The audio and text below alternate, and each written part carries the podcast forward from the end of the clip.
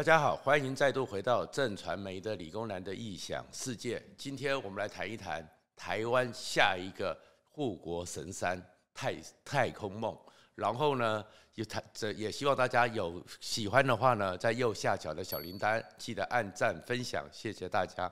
其实他大家这段时间，因为去年一整年哦，台湾真的表现得太优异了，优异到人在福中不知福。我们都知道说，COVID-19 造成全世界重大的伤害，而这个伤害里面，台湾人到底有多幸福？幸福到什么程度呢？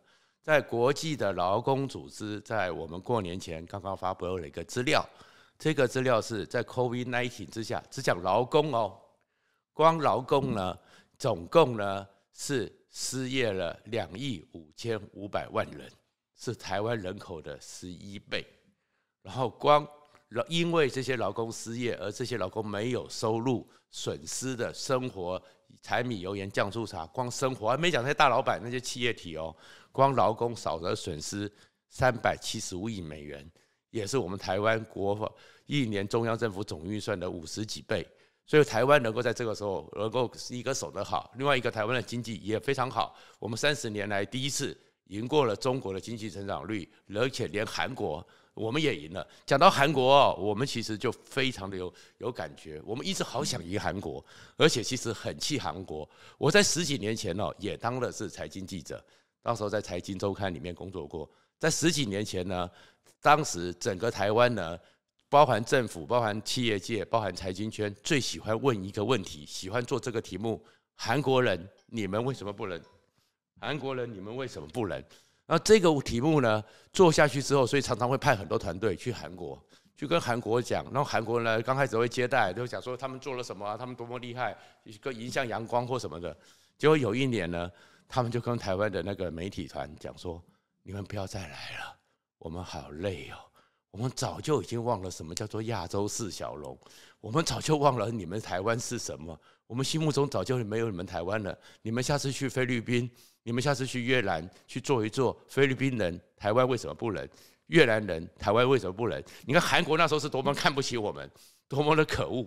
但是终于，我们去年我们的护国神山，我们的半导体，我们的台积电，让我们三十年后再度的扬眉吐气。可是下一个护国神山在哪里呢？所以其实大家会知道说，台湾哦到底怎么样？虽然我们再怎么的勤奋，再怎么的优异，再怎么的技术好，就是一个小国寡民，在全世界里面，你真的是没有办法完全像那些大国一样有那么大的力量。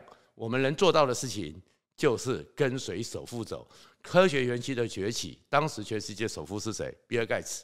所以我们的 PC 啊，我们的电脑半导体啊，我们跟着首富走，只要就是这叫雁行理论，跟着那只大雁就对了。接下来呢，红海、台积电这些半导体跟谁又跟起来了？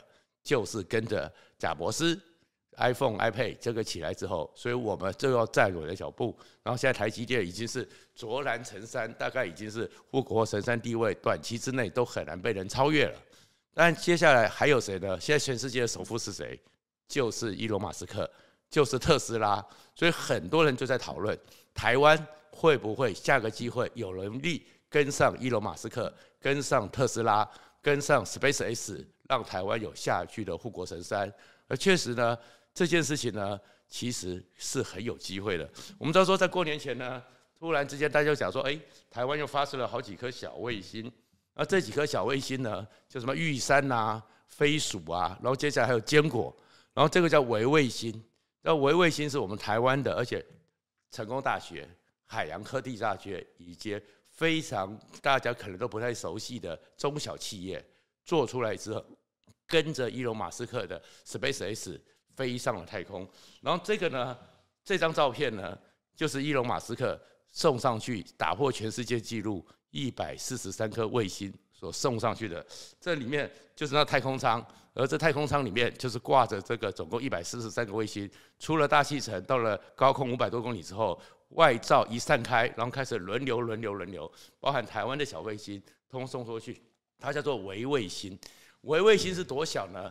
其实像我们这次送出去的，只有十公分大，只有十公分大，长宽只有十公分，高一点是七公分，就这么小一个卫星。可是这里面的技术，就是台湾将来有机会，台湾的精密机械的能力，有机会跟上马斯克，也会是我们有机会的太空梦。也有一个机会是那句话将来会叫做“天上星星数不尽，个个都是台湾的梦”。所以怎么这样讲呢？其实你要送上这样一个小行星，有没有多艰困吗？送上这样一个东西，它有多难？难的程度不是说只是做出这些卫星，而是你怎么打造出这样一个在这种环境之下能够堪用，而且可以用很久，而且在这个极端的变化之中不会出事的技术。所以台湾的下下一个造园产业，为什么很多人都判定是所谓的精密机械？精密机械里面包含是电动车会是下个潮流，而电动车在整个做的时候，会从那个当年十八世纪末宾士所创造的那套模式全部改掉，因为那套模式里面它需要引擎，它需要传动轴，它需要变速箱，所以整个零组件、整个机械结构完全到了电动车时候完全不用了，它需要的是什么？横杆马达、连杆马达，各种比较快速的电子的操控设备和机械的机电整合。而这个部分，台湾呢，我们都已经看到很多报道，二十九家做这个做得很精细，所以就变成是马斯克电动车这样一个新的非常需要的。所以除了德国、日本、美国需要我们的汽车晶片之外，这些汽车的连杆马达、这些汽车的精密马达都是台湾人做的。那另外呢，也讲了，就有二十二家，我们台湾能够把这个卫星里面的核心零组件和技术，包含是一些焊接、通讯的稳定，包含是一些设备上的一个极端变化的技术能力。到底火箭发射有多么极端变化呢？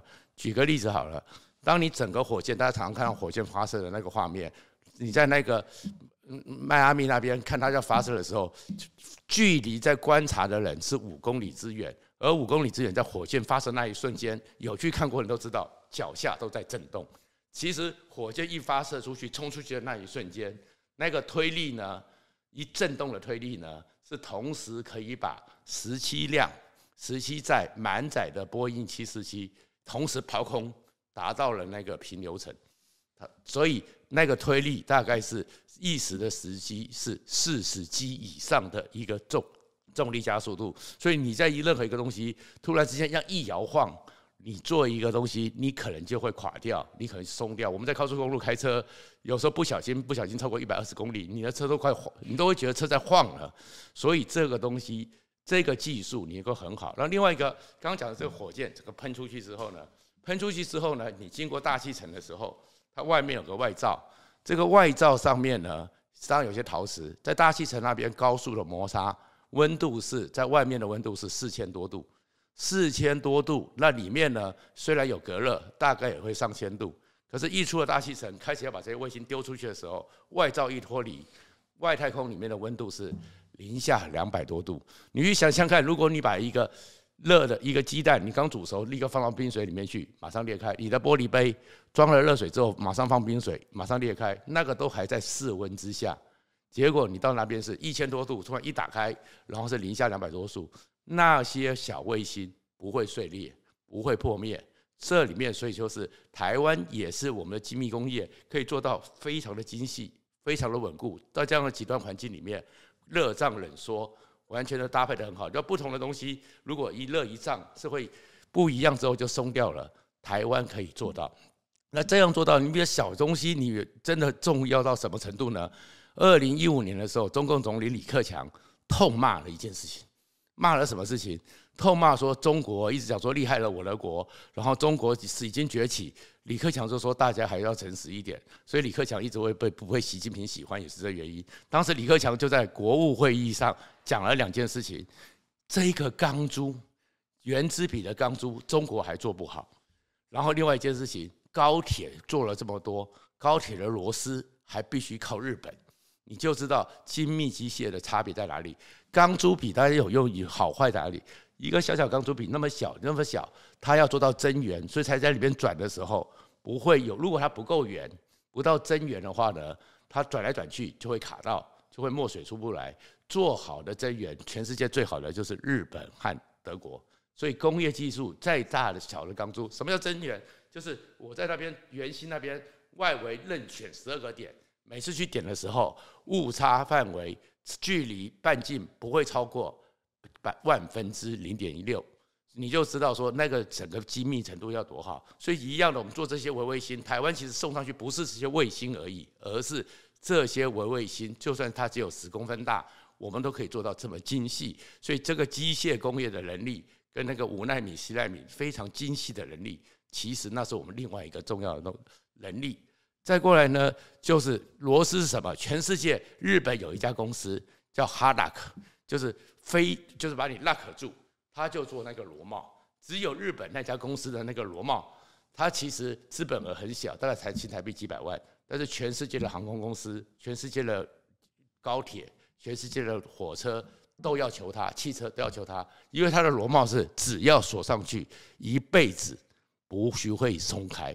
那是它特殊的技术，所以只要在这么极端环境里面，你在四十 G 的这个震荡之下，你能够都完全不动，这些技术台湾也有。而台湾为什么有这么多的技术呢？其实大家一直忽略了，台湾其实有个小小的、非常小的太空中心。